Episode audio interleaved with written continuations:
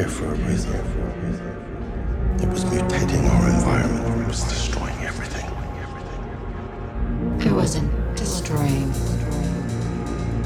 it was changing everything.